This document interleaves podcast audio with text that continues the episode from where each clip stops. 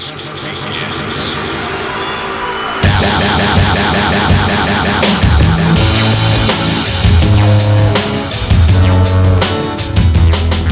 Hello à tous et à toutes, bienvenue dans notre émission Tout Confort, émission d'actualité du confort moderne. Friche artistique, salle de concert, exposition, centre d'art contemporain, disquaire, fanzinothèque et restaurant situé au 185 rue du Faubourg du Pont-Neuf à Poitiers. Aujourd'hui, j'ai le plaisir d'être super bien accompagnée par Jérôme Gauthier, Laura Rodriguez, alias nos deux résidentes en art visuel venues de l'ESAM de Caen-Cherbourg et de Mathilde en charge de la communication art du confort moderne. Salut les filles, ça va bien? Salut Coucou on a déjà eu le plaisir de vous entendre notre, notre visite de votre atelier que vous investissez depuis quelques mois déjà. Votre exposition approche et nous avions très envie de vous inviter sur le plateau. Mathilde, à toi de jouer pour les questions. Euh, Jérôme et Laura, euh, vous êtes en résidence euh, depuis euh, février, donc vous approchez de la fin de votre séjour de création au confort, euh, qui va se, se finaliser par une exposition que vous avez décidé d'appeler Rêve en carton. Pouvez nous, nous, raconter un petit peu comment est venue cette idée? Euh, Oui, alors c'est Rêve au pluriel. Et euh, donc euh, c'est parti parce que on, on zonnait un petit peu dans les livres de poésie, on cherchait vraiment une créer une composition entre les mots, quelque chose d'un petit peu poétique et qui se rapportait aux questions de l'intimité. Euh, un, un, un, titre en fait qui pouvait euh, se lier à toutes les deux, qui reflétait un petit peu la, la matière, etc. Laura, euh, ce titre, il t'évoque quoi par rapport à ton travail? Je trouve qu'il est un peu rigolo et aussi, euh, comment dire, euh, je dirais un peu contemporain. Enfin, je le trouve un peu actuel. C'est des expressions qu'on peut entendre aussi dans la bouche des enfants et il est un peu joueur comme ça, j'aime bien.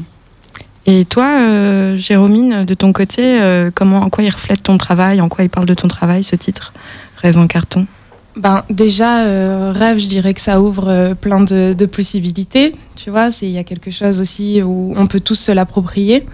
donc, encore une fois, il y, y, a ce côté intime, ce côté presque réconfortant aussi. Et puis, et puis forcément, bah, le en carton, euh, ça, ça, vient entre guillemets décrédibiliser euh, cette expression-là. On dit que c'est en carton. Euh, voilà, nous, on, aimait bien ça. Je rejoins Laura sur la question de ces joueurs. Et, et puis évidemment, voilà, ce côté très matière, presque matière pauvre aussi, qui, où on se retrouve un peu dedans. Une forme un peu de légèreté aussi peut-être oui, oui, dans, oui. dans, votre approche, oui, dans votre travail. Et euh, histoire de donner un petit peu envie euh, aux auditeurs de Radio Pulsar, comment se dessine un peu le résultat final euh, de l'exposition auquel vous êtes en train de bah, réfléchir, euh, dont vous commencez peut-être à percevoir les œuvres qui vont y être présentes, euh, comment elles vont euh, se disposer dans l'espace Vous avez commencé à travailler ou pas un petit peu Parce que c'est dans un mois? Alors on, a, on, on, on travaille encore à l'atelier on a décidé que ce serait un, travail, qu'on mènerait à six mains avec euh, Yann Chevalier, donc le directeur et le curateur du confort moderne. Euh, on n'a pas encore pensé euh, à quelle pièce serait en face de quelle autre, quelle pièce dialoguerait avec quelle autre. On n'est pas encore à cette étape-là, mais on est confiante, on a hâte.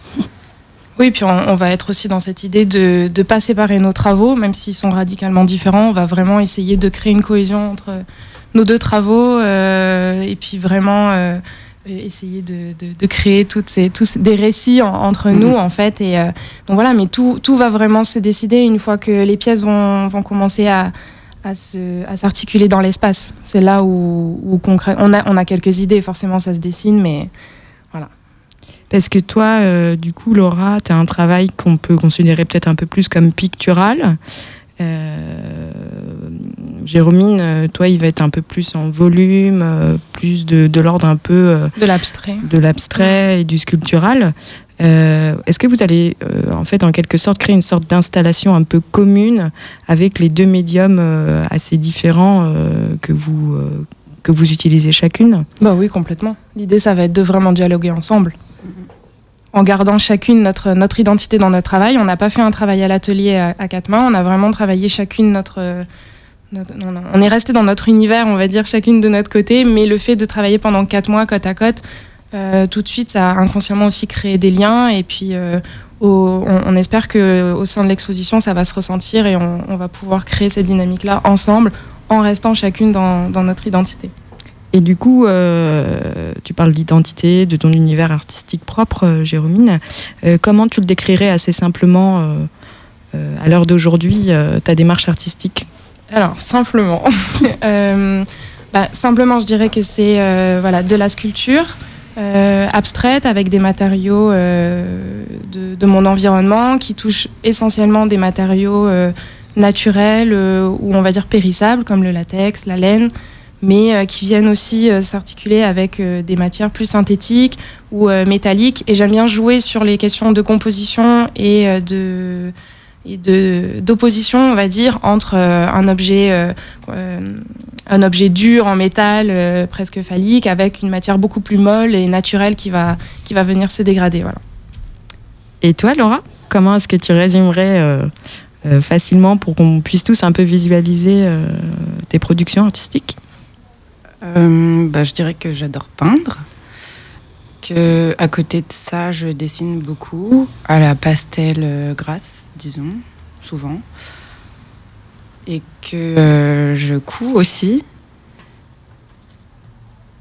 Et, je, me sers d'objets un peu plus précaires, comme des emballages recyclés, sur lesquels euh, je, fais du collage, parce que j'ai une grande banque d'images que je découpe dans des magazines, et je m'en sers sur ces boîtes souvent.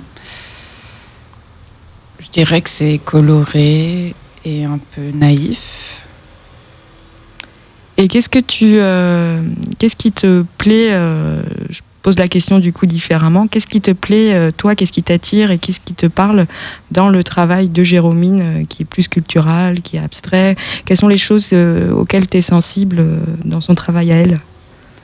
Alors j'adore les techniques que Jérôme emploie. Par exemple, la technique du latex. J'aime aussi euh, les récits en fait qui se créent euh, derrière ces pièces. Euh, parfois, certaines sont comment dire En fait, elles ont comme des secrets d'intimité. Et c'est des choses que je trouve très belles lorsqu'on a accès à, ces secrets-là. Et même question pour, euh, pour Jérôme. Qu'est-ce qui, dans le, dans le travail de, de Laura, euh, te sensibilise? Qu'est-ce qui t'intéresse? Qu'est-ce qui te parle par rapport à ton propre travail?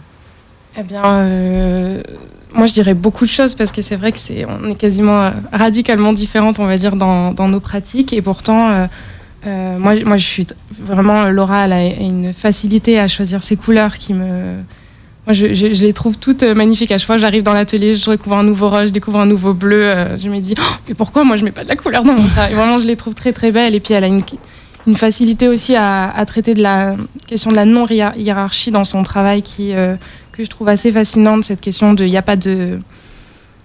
Tout, tout, est vraiment à la même hauteur et les personnages qu'elle vient employer en fait dans son travail, ils, sont, elle crée vraiment des histoires entre la fiction et la réalité euh, donc voilà, aussi on rejoint cette question du rêve en carton, mais il euh, y, a, vraiment une sorte de frontière où on ne sait jamais trop où est-ce qu'on se situe et elle nous laisse toujours la possibilité de, choisir nous cette position-là et, ça je trouve ça, euh, moi j'adore. J'ai été très contente de travailler à côté de Laura.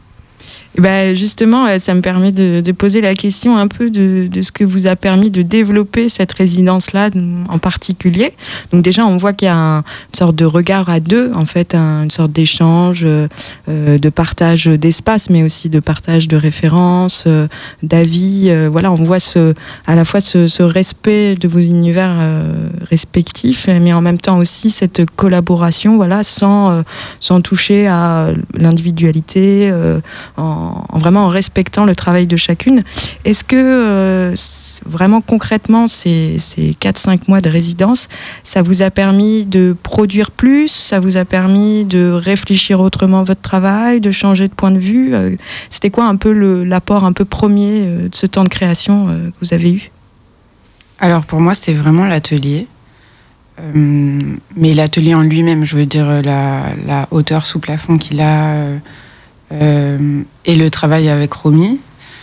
c'est-à-dire pouvoir dialoguer sur les pièces, sur les formes, sur les couleurs, et les gens qui travaillent au confort moderne, évidemment.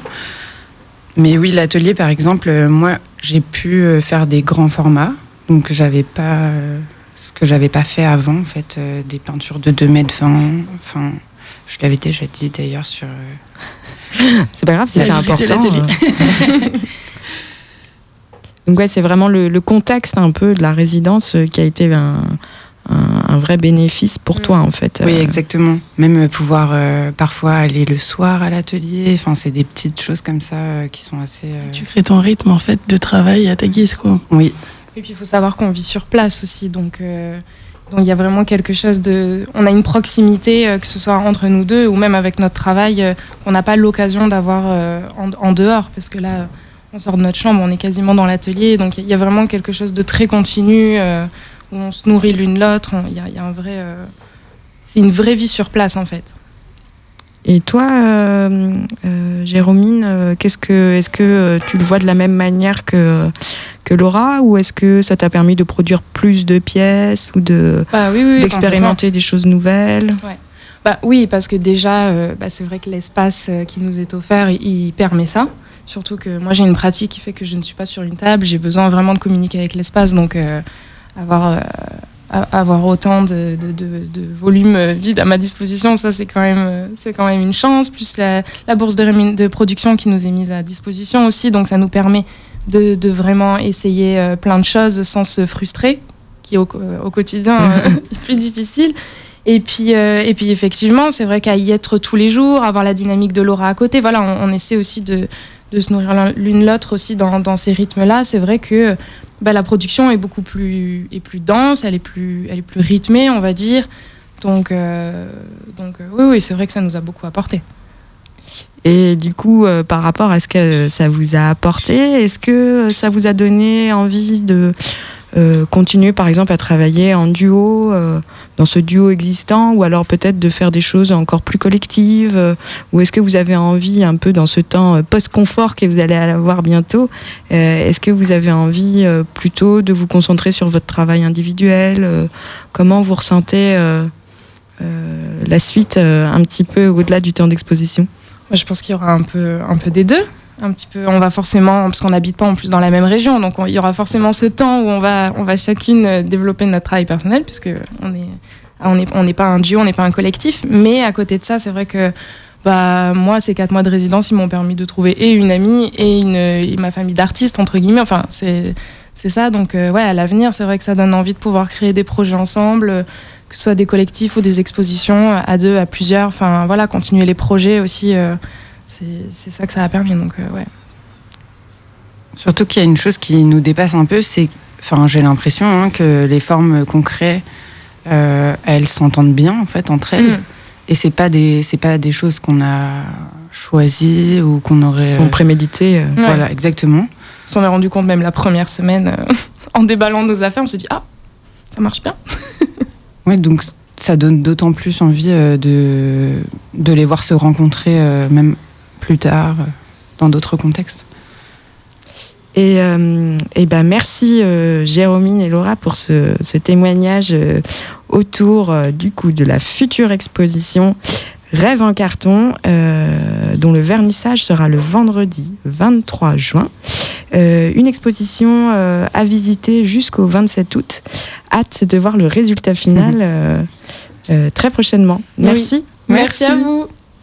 Et côté musique, il y aura un déferlement de guitares et de batteries énervées qui viendront agiter le confort moderne cette semaine. Donc on reçoit ce soir les pionniers de la musique alternative irlandaise connus pour leurs concerts féroces. Gila Band, ex-girl band, au menu donc un live no wave de Zad Kokar, une discussion avec Adrien Durand sur son nouvel ouvrage Tuer les pères et puis renaître, suivi d'un DJ set entre rareté punk, bizarre et pop et trésor psychédélique. Pour ce week-end, ça amènera et Mutterland qui viendront faire vibrer les murs de la salle avec un post-hardcore et black metal digne des plus grands. Il reste des places entre 3,50 et 20 euros. On écoute tout de suite Ghost Army, l'un des titres de Mutterland. Il est maintenant l'heure de nous quitter. Merci encore les filles, c'était chouette de vous interviewer. Euh, merci beaucoup. On a impatient de vous retrouver donc pour le vernissage, comme tu l'as dit Mathilde, le vendredi 23 juin. Merci à tous et à toutes pour votre écoute et à la semaine prochaine. Bye bye.